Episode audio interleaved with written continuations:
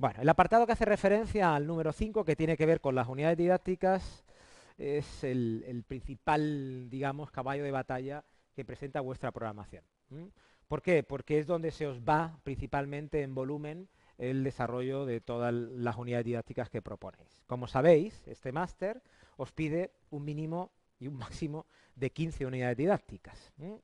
No es muy habitual, por ejemplo, en educación física, apoyarnos en tantas unidades didácticas. Pero, bueno, pues en este caso son las exigencias para todos y eh, nos vemos obligados a tener que distribuir el curso escolar que hemos elegido, en este caso 2014-2015, en una serie de unidades didácticas que, mm, bueno, pues si yo tengo que distribuir de forma equitativa a lo largo del curso, se me agruparía aproximadamente en cuatro clases por unidad didáctica. Sabiendo que el curso escolar puede estar entre 60 y 70 clases, si mm, coincide más o menos con periodo de fiesta, pues hay, como sabéis, dentro del propio centro eh, si alguno de vosotros ha cogido tercero y otro ha cogido segundo, puede ser que los de tercero, por los días en los que tengan las clases de educación física, tenga menos clases que los de segundo por los días en los que se desarrolla esa unidad, didáctica. Por lo tanto, cuidado, no, no sigáis el mismo parámetro que el compañero de tercero porque lo que se os pide acordaros en contextualización es que digáis ese curso cuándo tiene la educación física, en qué horario y qué días. De tal forma que esto os va a describir exactamente a lo largo del curso escolar en el que estamos cuántos días de clase tiene. ¿vale? Y esto nos va a permitir poder estructurar, mejor dicho, poder organizar nuestras unidades didácticas en el tiempo. Entonces, bueno, la propuesta era que, y haciendo eco otra vez de, Requena de, de la propuesta que él lanzaba, establecer una distribución de estas unidades didácticas a través de las tres evaluaciones, ¿de acuerdo?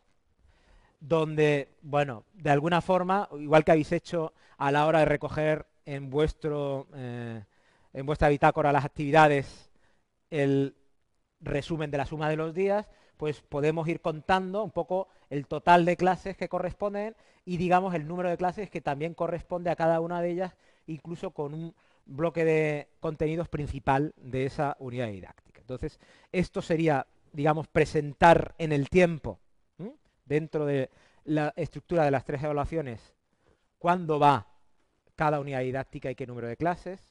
Pero lo importante de esto, y os recuerdo, es que lo ideal es que haya un párrafo previo, que un párrafo previo, algunos habéis utilizado hasta un folio previo, donde expliquéis por qué esta distribución. ¿Por qué? ¿Por qué? Y le voy a preguntar a, a Requera, ¿Por qué a conocerse primero y por qué GPS humano al final? esto tiene que ver incluso como cómo comunicáis. Acordaros que hay una gran foto inicial donde queremos llegar a todo el mundo, socialización, hay un desarrollo intermedio de una serie de unidades didácticas y termina otra vez con esa gran foto final.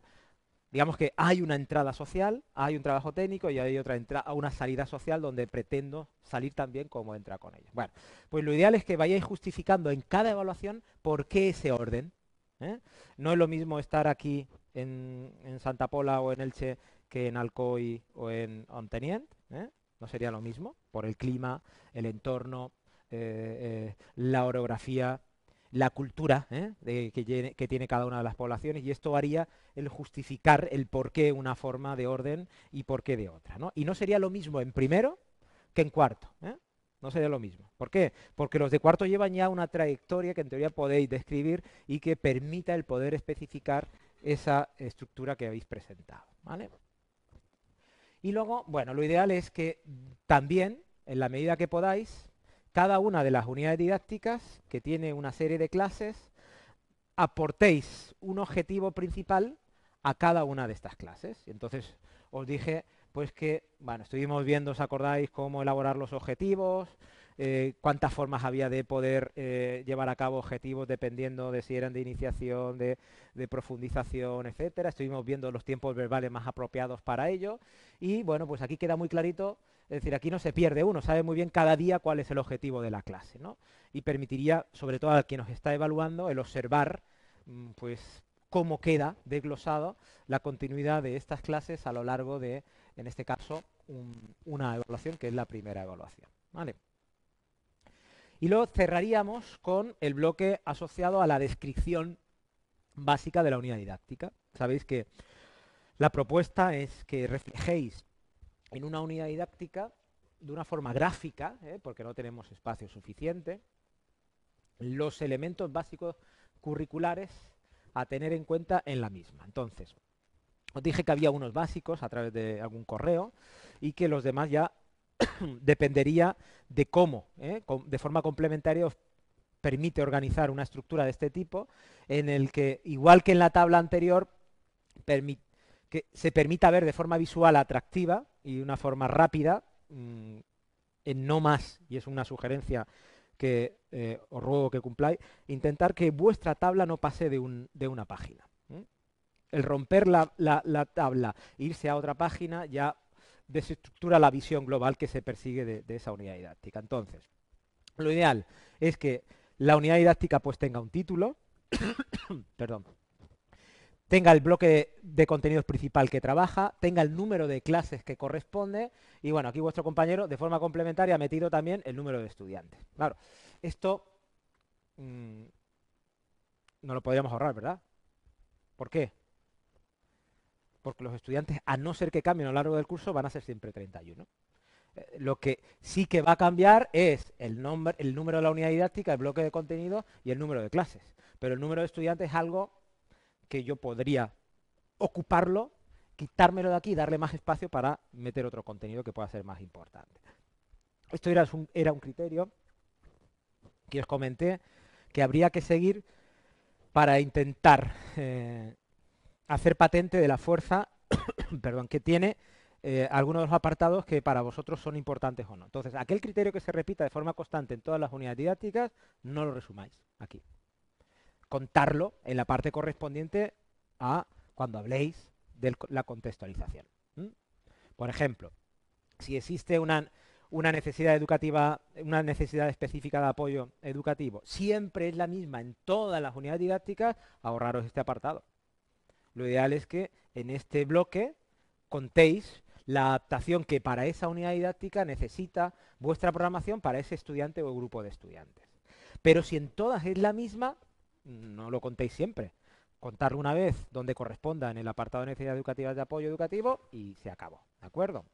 Aquí lo ideal es que presentéis. Vuestro compañero ha presentado los objetivos de aprendizaje. Acordaros que estos objetivos eh, son los objetivos últimos que tendrían que contener el resumen de esos objetivos que anteriormente quedan reflejados aquí. ¿eh? Si os dais cuenta, aquí cada clase tiene un objetivo principal que de alguna forma, ¿qué, unidad didáctica esta? Es la unidad didáctica 1. Aquí en este caso habría cuatro objetivos diferenciados por cada una de las clases y si os dais cuenta vuestro compañero lo ha resumido en tres. Os dije, lo ideal es que no más de dos, tres, cuatro objetivos por unidad didáctica. Pueden ser muchos más, ¿eh? pueden ser muchos más, pero por Mm, por el espacio nos vemos limitados a no contarlos. En cuanto a las competencias, podéis reflejarlas de forma textual o de forma numérica, ¿eh? asociados al número que le disteis en su momento, y ahorramos más espacio.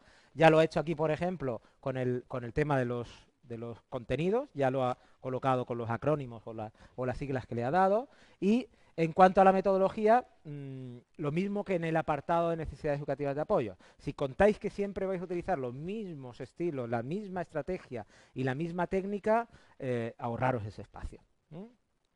Mi sugerencia es, como sois doctos en materia en este sentido, luciros ¿eh? e intentar justificar en cada unidad didáctica una metodología que dé variedad. ¿eh? Cuidado con esto, porque aquí yo sí que, yo sí que hago ese seguimiento. Yo leo vuestra contextualización. A mí me preocupa mucho vuestra intención. ¿eh? ¿Qué manifestáis? Y luego sigo un poco qué contáis metodológicamente. Entonces, aquí muchas veces se nota eh, que habéis copiado y habéis pegado sin sentido. ¿Por qué? Porque si estáis diciendo que vais a llevar una metodología activa y luego utilizáis estilos que estén asociados principalmente a una metodología tradicional, eh, es, incoherente. ¿no? Entonces, intentar que vuestro modelo sea coherente. Esto es muy importante a la hora de reflejar ¿eh? cada una de las partes y la relación que presenta con ellos. Luego, en cuanto a los recursos, lo vamos a ver ahora, pues tenéis estos cuatro bloques donde, bueno, en cada una de ellas, lógicamente, pueden variar. En cuanto a la evaluación, yo indicaría como mínimo los criterios de evaluación. yo hablaría de los indicadores del oro, estuvimos destacando, que son, digamos, como, eh, si eh, aquí estamos hablando de criterios de evaluación, serían como subcriterios de evaluación. ¿De qué forma vosotros vais a constatar que se ha conseguido, en este caso, estos criterios de evaluación? Y luego, si esto va a variar, si va a variar por unidad didáctica, incluir también los instrumentos de evaluación. ¿De acuerdo? Estos serían los tres elementos básicos que yo destacaría y luego el, apartado dedicado a la adaptación curricular, que lo ideal es que si siempre es el mismo, os lo ahorréis. ¿Alguna duda respecto a la tabla? Eh, no, los contenidos tienen que ser exactos. Los contenidos hacen referencia al bloque de contenidos y tienen que ser aquellos que de alguna forma tienen que ver en ese bloque de contenidos con esta unidad didáctica. Y estos son los subcontenidos. ¿eh? Esta referencia que hace aquí de ECE, que es esquema corporal 2, 4 y 8, será el subcontenido del bloque de contenido esquema corporal 2, 4 y 8. ¿Sí? ¿O no? ¿Sí, Laura? ¿O no? ¿Sí? Vale. Bueno, pues nos vamos al apartado metodología. El apartado metodología es el que describe, en líneas generales, pues la forma y el modo en la que vamos a abordar el día a día de nuestra programación, mejor dicho, de nuestras clases. Entonces, este día a día tiene que ver con, qué mm, forma de abordar el aprendizaje voy a utilizar para finalmente obtener que se consigan esos indicadores de logro que hemos mencionado anteriormente. En ese sentido, como todos sabéis, el método está compuesto principalmente por cuatro apartados. Uno es el estilo docente, otro es la estrategia en la práctica y otro es la técnica de enseñanza. Estas tres, unido a los recursos que como ya hemos comentado varias veces, en la programación se saca como un apartado fuera, nos permitiría el poder abordar de qué forma nosotros vamos a desarrollar toda nuestra programación. Entonces, evitando caer en otro gran error que muchas veces caéis, y es mm, contar qué es un estilo docente, contar qué es una técnica de enseñanza y contar qué es la estrategia en la práctica, lo ideal es que contéis eso de forma práctica e incluso presentando ejemplos a través de los bloques de contenidos. Entonces, aquí hay una toma de decisión muy importante y es, quien lo ha tenido que hacer ha tenido que pensar en ello. ¿Cómo hablo yo del método? A nivel global, lo organizo por evaluaciones, lo organizo por bloques de contenidos. Por ejemplo, creo que la gran mayoría de los que yo he revisado los ha organizado por bloques de contenidos. Ha cogido bloque de contenido de expresión corporal y nos está diciendo cuando aborda el bloque de contenido de expresión corporal qué principal metodología utiliza. Es decir, en qué estilo se, apoya. E incluso os dije, cuando vayáis utilizando, es decir, que vais a utilizar un estilo cognitivo, como por ejemplo la resolución de problemas, poner un ejemplo. Por ejemplo, en la unidad didáctica 4, cuando abordamos esto, eh, un ejemplo de esta clase sería el que vamos a llevar en la clase 4 cuando pongamos en marcha esta actividad. Esto es personalizar vuestra programación. ¿De acuerdo? Pues lo mismo con la técnica de enseñanza y lo mismo con, en este caso, la estrategia en la práctica. No hace falta que lo ejemplifiquéis todo porque es imposible, no os daría tiempo en el poco espacio que tenéis para contarlo. Pero sí eh, presentar como mínimo un ejemplo en cada bloque de contenidos si abordáis esa estructura. ¿eh? Si abordáis como cuatro bloques de contenidos principales y en cada uno de ellos habláis de un método, eh, mejor dicho, habláis de un estilo, una técnica y una estrategia en la práctica, poner un ejemplo en cada método, en cada bloque de los mismos, porque permitirá de alguna forma localizar mucho más vuestra programación y que se salga de esa programación genérica que el tribunal pues va a estar evaluando continuamente, en la que todos vais a contar lo mismo. Y luego hay un segundo apartado que tiene que ver dentro de la metodología. Una cosa es hablar sobre esta parte inicial del método y luego qué estrategias y qué actividades son las que vais a utilizar. ¿A qué hace referencia este bloque? Pues a aquellas actividades que día a día vais a llevar en clase. Como es imposible poderlas contar porque tendríamos que tener desarrolladas todas las unidades didácticas, clase a clase, y sabéis que desarrollar una unidad didáctica pueden ser 12 páginas solo. Entonces, si tuviéramos que contar cada unidad didáctica con 12 páginas, pues se nos iría la programación a ciento y pico páginas, que no tenemos incluso 200 páginas. Por lo tanto, lo que se os pide es cómo resumís el tipo de actividades que vais a plantear a vuestros estudiantes.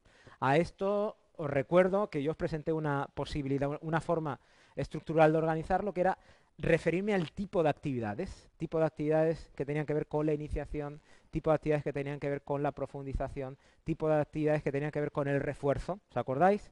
Bueno, pues hay una diapo que os recomiendo, si no eh, la tenéis en mente, que accedáis a ella, porque os permite poder organizar de igual forma que en el apartado anterior los por bloques de contenidos el tipo de actividades. E incluso yo pondría de vez en cuando algún ejemplo de tipo de actividad para que también pudiera ser diferente a lo que habitualmente observamos. Una vez contado el tipo de actividades, pues este tipo de actividades, ¿cómo las vais a organizar estratégicamente para motivar a los estudiantes? Una cosa es contar el tipo de actividad y otra, qué estrategia vais a utilizar para llevarla a cabo. Entonces, os recuerdo, creo que lo he colocado aquí, que os regalé un, libro que tenéis de acceso gratuito todos, donde eh, se resume de una forma muy amplia y con ejemplos distintas estrategias motivacionales para que podáis utilizarlas como ejemplo para vuestra programación, ¿eh? en este caso si os es eh, atractivo buscar en este apartado de estrategias motivacionales qué haríais en la práctica y poner algún ejemplo, sobre todo de aquellas estrategias que principalmente eh, manejaríais. Acordaros que tienen que ver con estrategias donde se maneja el refuerzo, la participación activa del estudiante, formas en las que eh, realizáis una evaluación social y no pública, etcétera, etcétera. ¿vale? Bueno, esto es un poco lo que habría que contar en este, en este gran bloque. Este gran bloque tiene un peso Mm, digamos, epistemológico con lo que estáis contando en el apartado de la metodología, que es aquí dentro, y sobre todo lo que contáis en la implicación de la intención educativa que habéis manifestado en el primer bloque. lo ideal es que vuestra programación, esto es lo más difícil de conseguir, ¿eh? vuestra programación tenga un hilo conductor y que a lo largo de cada una de las partes se vea reflejado cómo vais contando una historia, ¿eh? una historia que tiene sentido y cómo cada parte tiene relación con la anterior o con las anteriores. Entonces, esto es, un detalle que cuando se evalúa, se valora. ¿no? Esto es como cuando leéis un libro y estáis observando que hay una continuidad en la historia. ¿no? no es como que presentáis una parte, presento la siguiente parte que no tiene que ver con la anterior y así sucesivamente. Entonces, una forma sería ir enlazando en vuestro discurso pues típicas expresiones. Como decía en el apartado número uno, cuando hablábamos de la intención educativa, al buscar una acción participativa y activa por parte de los estudiantes, vamos a utilizar principalmente estrategias en la práctica que busquen su implicación, como por ejemplo esta. Y ponéis mm, una situación concreta que si no la tenéis muy clara, tenéis el ejemplo del libro donde podéis transformarla a una situación ficticia que vosotros podéis eh, utilizar para vuestra programación. Bueno, el apartado número 7 que hace referencia a la evaluación es el, aquel donde tenemos que reflejar principalmente estos cinco apartados. Apartados que están haciendo relación a los criterios, instrumentos, tipos de evaluación y criterios y forma de evaluar la forma del proceso en la que hemos abordado. Entonces vamos a ver de forma muy resumida qué habría que contemplar en cada, en cada apartado de la evaluación. Hay una primera parte que tiene que ver con lo que el bloque de curricular nos establece cuando habla de los criterios de evaluación. Sabéis que cada uno, y os pregunto, ¿los criterios de evaluación son por cursos o son por ciclos? ¿Acordáis? Venga. Los criterios de evaluación son por curso, ¿no? Entonces, cada curso tiene un criterio de evaluación distinto al anterior. Y por lo tanto, estos criterios de evaluación, la Comunidad Valenciana, a través de su decreto, me lo está facilitando. Por lo que yo podría coger y decir, si mi curso es segundo, pues los criterios de evaluación que voy a utilizar son los que están aquí, traslado, copio y pego en mi, en mi bloque de contenido, en mi bloque de, del, apartado de evaluación. Por lo tanto, ya tengo este primer bloque establecido. Criterios de evaluación. Estos criterios de evaluación se van a apoyar en distintos instrumentos. Instrumentos que son las herramientas que yo voy a utilizar en mi clase para recabar esa información. Estos instrumentos pueden ser de índole muy diversa, ¿no? Eh, entre instrumentos de observación directa, instrumento de observación indirecta, los típicos test que pasamos en clase, estas formas de recoger información a través del diario de clase, el llevar con los estudiantes un, eh, digamos, un, un entorno virtual donde vayamos reflejando información que de forma sistemática me permita ir recabando información. Bueno, pues todos estos instrumentos ahí yo mm, buscaría la forma de reflejarlos. E incluso mi sugerencia, aquí ya sí que no los metería dentro, pero sabéis que hay un apartado dentro de vuestra programación que tiene que ver con anexo. ¿no? Y eh, en anexo podéis meter todo lo que queráis. Fuera de esas 60 páginas podéis meter todo lo que queráis. Bueno, pues este es el sitio ideal para que podáis meter ejemplos de instrumentos que no os da tiempo meter o por espacio nos da posibilidad de meter en vuestra programación. Por ejemplo, imaginaos que en la unidad didáctica de voleibol vais a utilizar un instrumento para medir la parte técnica y es un instrumento que sacáis de un libro, pues simplemente copiáis o escaneáis el documento de la, de la prueba o la describís en el apartado anexo y lo ponéis directamente ahí. De tal forma que estáis personalizando. Entonces, estáis dándole como una, una relación a vuestro documento con algo que va más allá y que le permitís al que está leyendo que si quiere ampliar, ahí tiene más información sobre aquello que a mí me gustaría desarrollar. En cuanto a los tipos de evaluación, bueno, pues acordaros que hablábamos de una evaluación, eh, dos tipos de evaluación principalmente, ¿no? ¿Eran cuáles? La heteroevaluación y... ¿Os acordáis? Y la coevaluación, ¿no? Es decir, lo que buscamos que es una evaluación de una parte, una evaluación de todas las partes donde haya una comunicación bidireccional en ese sentido. Lo ideal es que haya una evaluación donde todas las partes puedan ser evaluadas. Esto se llama evaluación 360 grados. Evalúa el profesor al estudiante. Evalúa el estudiante al estudiante. Y evalúa el estudiante al profesor donde evalúa el proceso. Digamos que esta evaluación de 360 grados sería aquella idílica que pudiéramos llevar a cabo. Además, dentro de esos tipos de evaluación, nosotros tenemos dos formas de ver la evaluación. Vamos a ver reflejado aquí. Mirar, hay eh, dos tipos de llevar a cabo, y lo voy a resumir en este documento eh, gráfico que he sacado de la página, os recomiendo. Hay una página en español que se dedica a contarnos propuestas teóricas, evidencias y propuestas prácticas de llevar la clase al revés. ¿eh? Esta es la famosa Flip Classroom. ¿no? Bueno, pues hay una página dedicada exclusivamente a ello, que lleva un compañero, un catedrático de La Rioja eh, de Educación, y que eh, bueno, pues nos permite ir conociendo recursos muy sistemáticamente y donde uno de ellos es el que hace de resumen de los digamos la forma que nosotros podemos llevar a cabo de evaluar dentro de nuestro, de nuestro centro. Y esta tiene que ver con llevar a cabo una evaluación formativa o la típica evaluación sumativa. ¿A qué se refiere cuando habla de una evaluación sumativa? Pues al intentar aislar cada una de las partes intentando obtener una valoración final. ¿A qué se refiere cuando se hace una evaluación formativa? Pues en este caso lo que se emplea es una forma de evaluar donde se va analizando el nivel de comprensión. Y para esto, bueno, pues lo que se propone es que el apoyarse en proyectos integrados, en evaluaciones a través de rúbricas, en la evaluación participativa por parte del estudiante en clase y alejándose de lo que son las exclusivas pruebas eh, finales o las pruebas de, fundamentadas en test sin que tenga que ver con una estructura previa, pues califican claramente las dos formas claras de abordar la evaluación. Y esto tenía que ver, acordaros, con una hablábamos como tres tipos de evaluación, ¿no? ¿Os acordáis? A ver, una de ellas era... ¿Os acordáis los tres tipos de evaluación? Venga. Evaluación inicial o diagnóstica, sumativa y procesual y la tercera, evaluación final. ¿no? Digamos que los tres tipos de evaluación pues serían estos. Oye, Juan Antonio, ¿yo puedo contemplar los tres tipos de evaluación en programación y que esta sea una evaluación que esté asociado a esta evaluación formativa que acabamos de ver? Sí. Es decir, yo puedo llevar a cabo una prueba inicial de diagnóstico, puedo evaluar continuamente en el proceso y puedo evaluar también al final, pero que sea una suma de todo el proceso. ¿De acuerdo? Es decir, de alguna forma las herramientas estarían incluidas dentro de esta forma de escribir las evaluaciones. Entonces, acordaros de no volver a contar el rollo de que es una evaluación, sino mojaros ya con la evaluación. Y esto tiene que ver también con la parte metodológica que hemos contado anteriormente. Acordaros que aquí sería interesante que reflejarais cuáles son vuestros criterios de calificación. ¿Qué es un 5? ¿Qué es un aprobado? ¿Qué es un sobresaliente? ¿Eh? Eh, bueno, mi aprobado es eh, una nota que tiene que llegar hasta el 6.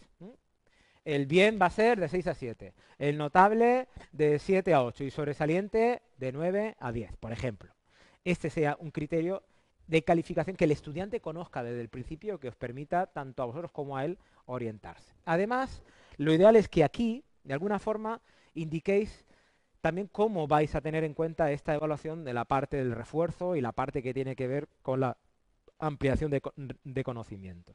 Os recuerdo que en el apartado de actividades, en el apartado de actividades que está dentro del apartado de método, actividades y estrategias de motivación, en la tabla que os facilité había una relación directa a determinados tipos de actividades que estaban asociadas al refuerzo y a la ampliación. Bueno, pues esta sería una, forma eh, óptima de poder relacionar este apartado con esta forma de, evaluación y donde podríais conectar de una forma muy sencilla el cómo vais a evaluar esta parte que además dejáis reflejado en las actividades. Y luego terminaríamos con que vuestra forma de llevar a cabo la evaluación, la programación también puede ser evaluada por parte del estudiante y además por parte vuestra. Es decir, cómo yo evalúo mi propio proceso y cómo el estudiante evalúa su propio proceso y evalúa el proceso que ha llevado el profesor. Es decir, cómo el propio sistema de evaluación, cómo la propia programación puede ser también eh, tenida en cuenta de cara a una mejora al curso siguiente. A eso se refiere cuando se habla de una evaluación donde se tiene en cuenta el proceso por parte del estudiante y por parte del profesorado. El estudiante valora el proceso del profesor y el propio profesor con los resultados obtenidos en ese curso, valora si la programación se ha, ajustado perfectamente o tiene posibilidades de mejora de cara al curso siguiente. A esto se referiría con, los principales bloques a destacar dentro de la evaluación y aquí tenéis pues dos ejemplos básicos de cómo lo agruparíamos. El apartado relativo a, las NAE, que tiene que ver principalmente con las adaptaciones curriculares, es un apartado pues eh, que en la guía que hemos facilitado para que podáis apoyaros en ellos y guiar vuestra programación, por cierto, ¿eh? evitar caer en el error de copiar directamente lo que aparece en la guía y colocarlo en la vuestra, porque al final vuestra programación es la guía. ¿eh?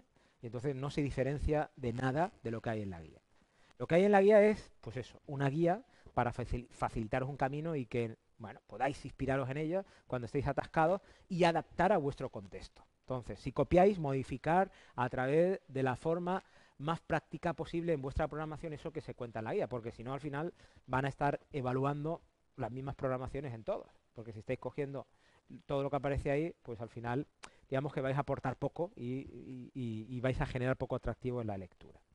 En este caso hay una ley, que es la que marca la LOE en el, en el, en el 2006, y que nos especifica claramente qué es esto de la atención educativa y la necesidad que mm, tiene, eh, en este caso el profesorado, de llevar a cabo una serie de adaptaciones significativas, acordáis, y no significativas, atendiendo a la mayor o menor adaptación de la, eh, de la necesidad que encontremos en los estudiantes y que determina una serie de situaciones en las que nos podemos enfrentar cuando llegamos a un centro y tenemos un curso en concreto. En este caso, esta atención educativa está expuesta a qué? Pues principalmente a encontrar estudiantes que tengan una dificultad, en este caso, en el aprendizaje, pero de forma específica en un área en concreta. Gente o estudiantes que por casuísticas previas, ¿eh? en las que se ha visto inmerso en su desarrollo evolutivo, pues presenta una dificultad a la hora de adquirir determinados comportamientos o determinados conocimientos. Luego tenemos aquellas personas que presentan esa, mm, digamos, eh, discapacidad marcadamente establecida por un organismo en el cual nosotros tenemos una certificación. Esas personas que vienen con una discapacidad psíquica, sensorial y en este caso motórica y que permitiría el poder saber exactamente cuál es la foco, mejor dicho, perdón, cuál es la foto del problema que tiene y nos permitiría, atendiendo a esa necesidad, adaptar de forma lo más específica posible al eh, currículum que pretendemos con ello. Luego, por otro lado, tendríamos aquellas otras personas que mm, se determinan como personas con unas altas capacidades, ¿no? Incluso hay algunos entornos que también eh, establecen determinados grupos o cursos donde los separan y eh, establecen pues, grupos concretos de capacidades. En este caso, el propio Estado permite a determinados centros generar determinados grupos de forma legal. ¿eh? Sabéis que, mm, bueno, todo lo que sea segregar no es un buen principio de equidad. Lo ideal es que todos estemos participando en todo el modelo, con altos niveles y bajos niveles, pero sí que es verdad que igual que necesitamos prestar atención a esa adaptación que necesita una persona determinada porque no llega al mínimo, pues de igual forma hay que responder a estas otras personas que tienen unas altas capacidades. Estas altas capacidades están asociadas, bueno, principalmente a elementos intelectuales ¿eh? o cognitivos. Existen algunas situaciones en el campo de la motricidad, en el campo del deporte, que también incluyen a estas altas, a, a este tipo de personas. Pero por desgracia, bueno, yo digo que por desgracia porque se pierden la experiencia de la educación física, estas personas de por ley, muchas de ellas por ser deportistas de élite, tienen convalidada la asignatura. Entonces, bueno, bueno, por desgracia porque solamente conocen lo que el deporte les ofrece, pero no conocen la parte formativa educativa, ¿no? Por lo que, bueno, pues ahí a lo mejor podría haber un, término intermedio donde también se pudiera trabajar con ella. No tenemos la posibilidad, pero sí que es verdad que en nuestras clases tenemos a mucha gente que practica deporte a un cierto nivel. Y entonces ciertas actividades le genera poco atractivo y motivación, por lo que tenemos que hacer el mismo esfuerzo hacia ellos, igual que hacemos respecto a las adaptaciones para esas personas que no llegan al nivel mínimo. Luego tendríamos aquellos que han entrado de una forma tardía al sistema educativo o que se, bueno, pues de alguna forma se prevé ¿eh? que eh, está programado que ya lo sabemos con antelación, que este curso tiene 32 estudiantes, de los cuales dos vienen de Ucrania y van a entrar a partir de enero por estas condiciones. ¿no? Esto es ya eh, establecido, entonces, bueno, pues estas adaptaciones a nivel de lenguaje, a nivel de adaptación curricular con el resto de materias, habría que tenerlas en cuenta desde el principio. Y luego todas aquellas que tendrían en cuenta pues estas otras condiciones que estarían asociadas a pues la historia que cada una de ellas lleva a nivel personal. Eh, muchos de, estos estudiantes, e igual a vosotros os ha tocado pasar por una etapa en la que vuestros padres se han separado y entonces esto ha generado un comportamiento determinado y a lo largo del tiempo pues se ha ido observando en el, en el centro cómo este estudiante ha necesitado un apoyo determinado para ir superando junto con la familia pues una adaptación a esta nueva situación. A esto se hace referencia, por ejemplo, en estos casos concretos. Bueno, pues aquí yo lo que haría es intentar buscar ajustar la propuesta de atención curricular o de atención educativa de forma específica a esa persona que habéis seleccionado en la contextualización, ¿de acuerdo? Síndrome de Down, persona con una deficiencia parcial o ceguera, persona que tiene un problema eh, X a nivel motórico, y darle respuesta de forma específica y me podría ir otra vez, por bloque de contenidos, a contar cómo voy a adaptar la actividad a ellos.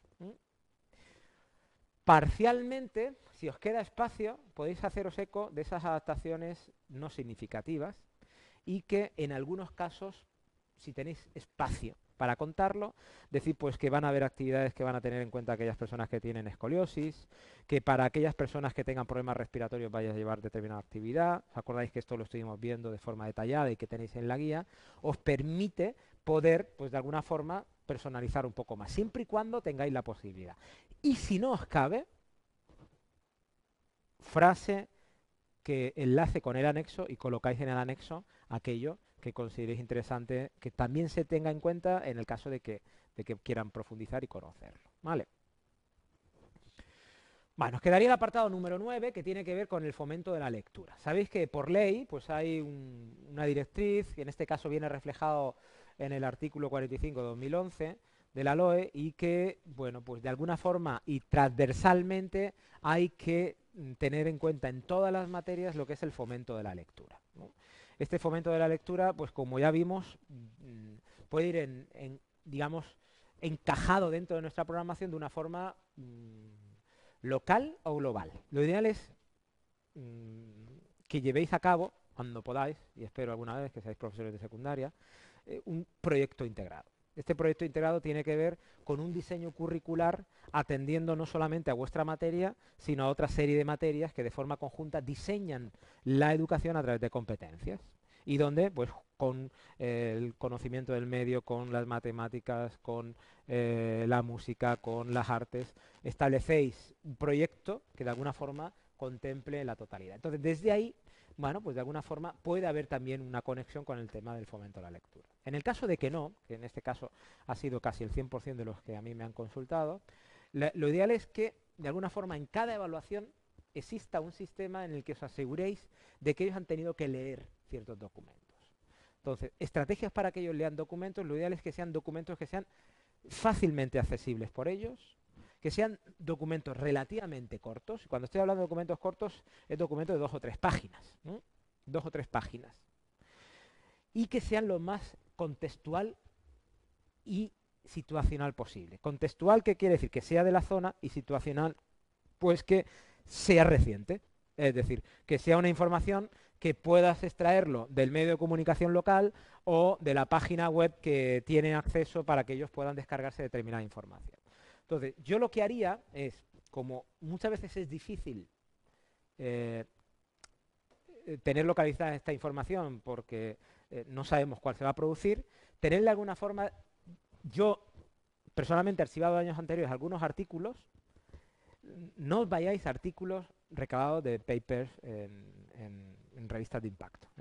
Porque eso tiene poco sentido para el estudiante, porque primero no lo va a entender, y segundo, mm, va, a ser, va, a ser, difícil que presente una información que sea suficientemente atractiva para este estudiante como para que le genere interés. Por lo tanto, iros a artículos incluso que escribáis vosotros y que es combinando varias informaciones y poniendo las bases de dónde os apoyáis. Entonces, estos documentos los podéis por ejemplo, la gran mayoría de profesores, los que habéis estado en los centros y de profesoras, tienen su libro de aula. Y en su libro de aula tienen sus artículos que se han montado ellos cuando están abordando la alimentación o la nutrición. Otros cuando están abordando el fútbol. Otros cuando están abordando eh, la resistencia y hablan sobre un artículo de monta de, que monta de las carreras de larga distancia. Entonces, lo ideal es que vosotros en cada evaluación tengáis vuestros mini artículos y que sean motivo luego incluso de discusión en clase, de elaboración de pequeños trabajos, etcétera, etcétera, etcétera. ¿Vale? Y bueno, y si ya conseguís que a lo largo del año se lean un libro relacionado con vuestra materia, pues ya sería perfecto, ¿no? Entonces, algunos de vosotros sí que proponéis la lectura necesaria de un libro anual que tenga que ver pues, luego con una comprensión de texto y que permita poder interpretar un, problema mayor que tenga que resolverse a través de, por ejemplo, pues un examen donde se, pregunte sobre lo que ha sucedido durante, durante ese libro. Estas son un poco las distintas formas, ¿no? El cómo conseguir. Y sobre todo, bueno, pues de alguna forma yo lo uniría mucho a esta a esta eh, a este nuevo bloque, que es el, bloque asociado a las tecnologías de la información y la comunicación. Sería, mm, bueno, perfecto que pudierais encajar, que pudieran leer gracias a las nuevas tecnologías. Pues entonces, estáis acertando de lleno a lo que está haciendo vuestro compañero ahora, que leyendo los WhatsApp, le llaman más la atención que lo que yo hago en clase, y es lo que nos pasa. ¿Por qué? Porque estamos dependientes del móvil. Juan Antonio, el móvil en clase de educación física, ¿cómo lo podemos? Bueno, pues lo podemos lo podemos manejar de muchas formas distintas, lo podemos manejar tecnológicamente hablando o lo podemos manejar simplemente para, para leer pequeños informes que me permitan poder seguir avanzando. Cuando estoy hablando del móvil estoy hablando de la tablet o estoy hablando de, de un sistema de información que a través de Internet pueda acceder y que sería, bueno, sería de ignorantes que a un clic de mi dedo yo tenga el acceso al mundo y se lo esté negando al estudiante. Entonces, eh, ¿de qué forma nosotros podemos integrar, ya lo estuvimos debatiendo aquí, por ejemplo, el móvil dentro de un centro secundario y que tenga efecto? En este caso hay una principal utilidad que son los GPS que llevan los smartphones y nos permiten el poder recabar esa información. Y lo decía el otro día, pero en breve nuestros estudiantes irán con la pulserita que llevará el acelerómetro conectado con nuestra tablet y sabremos cuándo entran a clase, qué hacen durante clase y qué resultado tendrá al final. Es decir, al final lo que estamos obteniendo con ellos es una medida mucho más objetiva del comportamiento que esperamos medir. ¿no? Entonces, bueno, ¿qué podemos hacer nosotros aquí desde las TIC? No es una competencia, pero indistintamente nosotros no podemos vernos eh, alejados de lo que es el desarrollo de las nuevas tecnologías en nuestras clases, por lo que si tenemos que manejar trabajos, lógicamente que estos sean con los diferentes procesadores de texto, el tema de las presentaciones con los estudiantes dentro de clases determinadas trabajos en unidades didácticas que lo hagan a través del PowerPoint. Bueno, desde ahí hasta eh, infinitas aplicaciones como son las del eh, Runtastic para controlar la distancia recorrida en clase de educación física o con el programita para cuando salgamos en bicicleta hacer la ruta que tenemos por la zona que se llama, a ver, Strava, ¿eh? Y programitas de este tipo que, bueno, pues que ahora mismo a nivel de aplicaciones podemos hacer que los estudiantes la descarguen de forma gratuita y conseguir finalmente el poderlos conectar con algo que para ellos es vital e importante, ¿vale? Luego estaríamos hablando del bloque número 11, que es el que hemos sacado del método y que tendría que ver con los recursos. Aquí tenemos cuatro grandes bloques de recursos como ya hemos ido comentando anteriormente. Los recursos que estarían asociados a los recursos materiales. Aquí es donde tenéis que describir qué material vais a utilizar en clase. Solamente el que vais a utilizar. No es necesario que lo especifiquéis por unidad didáctica. ¿eh? Alguno de vosotros incluso ha metido material utilizado dentro de la tablita de la unidad didáctica en cada una de ellas. ¿eh? Aquí es donde tenéis que decir todo el material que vais a utilizar en vuestra... Atentos y atentas. El material no solamente se nos queda en el balón de fútbol, en, las bicicletas o en las colchonetas, sino que el material está asociado al libro de texto que voy a manejar, al artículo que eh, es necesario llevar, etcétera, etcétera. A esto nos estamos refiriendo cuando estamos hablando de material en líneas generales. Luego estaríamos hablando de qué tipo de recursos humanos vamos a utilizar en clase. Siempre van a estar los estudiantes, va a estar el docente y como van a haber actividades extraescolares, a lo mejor hay momentos en los que, o complementarias, traéis a gente a clase, traéis a padres, traéis a deportistas, es decir, este tipo de personas de alguna forma también tendrían que estar reflejadas ahí. ¿eh? Y que, bueno, pues como sabéis dónde van a estar ubicadas, porque lo vamos a ver ahora, lo podéis, eh, lo podéis contextualizar mucho más. Luego estarían aquellos espacios que utilizáis, tanto los vuestros propios del centro, las pistas que tenéis, como aquellos que no son vuestros y que utilizáis del ayuntamiento que está enfrente del centro, donde vais, o la piscina donde vais a hacer la unidad didáctica de, natación o de waterpolo, o en este caso la montaña que tenéis al lado que vais a salir durante una unidad didáctica para conseguir el objetivo de la, orientación. ¿De acuerdo? Ahí describir, y este simplemente es, es un checklist, es marcar y describir los espacios. Incluso algunos de vosotros colocáis alguna imagen y foto, bueno, en este caso ojalá pudierais meterla porque permitiría que se viera con mucha mayor facilidad, pero hay problemas de espacio. Y luego tendríamos los temporales, que estarían asociados pues, a los propios tiempos de la clase, cómo vais a organizar la clase, e incluso bueno, pues los, propios tiempos están asociados también a los tiempos de, no solamente de la parte inicial, principal y final de clase, sino cómo vais a organizar dentro de la propia clase eh, pues, la utilización de determinados tiempos. ¿Para qué? Voy a intentar dedicar más tiempo para la explicación o voy a dedicar más tiempo al compromiso motor de los estudiantes. Voy a intentar que los tiempos estén asociados principalmente a una participación activa o no. Voy a actuar yo más de, eh, digamos, de de, speaker para presentar la información continuamente, ellos solamente van a reproducir. A eso se, refiere cuando estamos hablando de, recursos temporales. Y con ello cerraríamos este bloque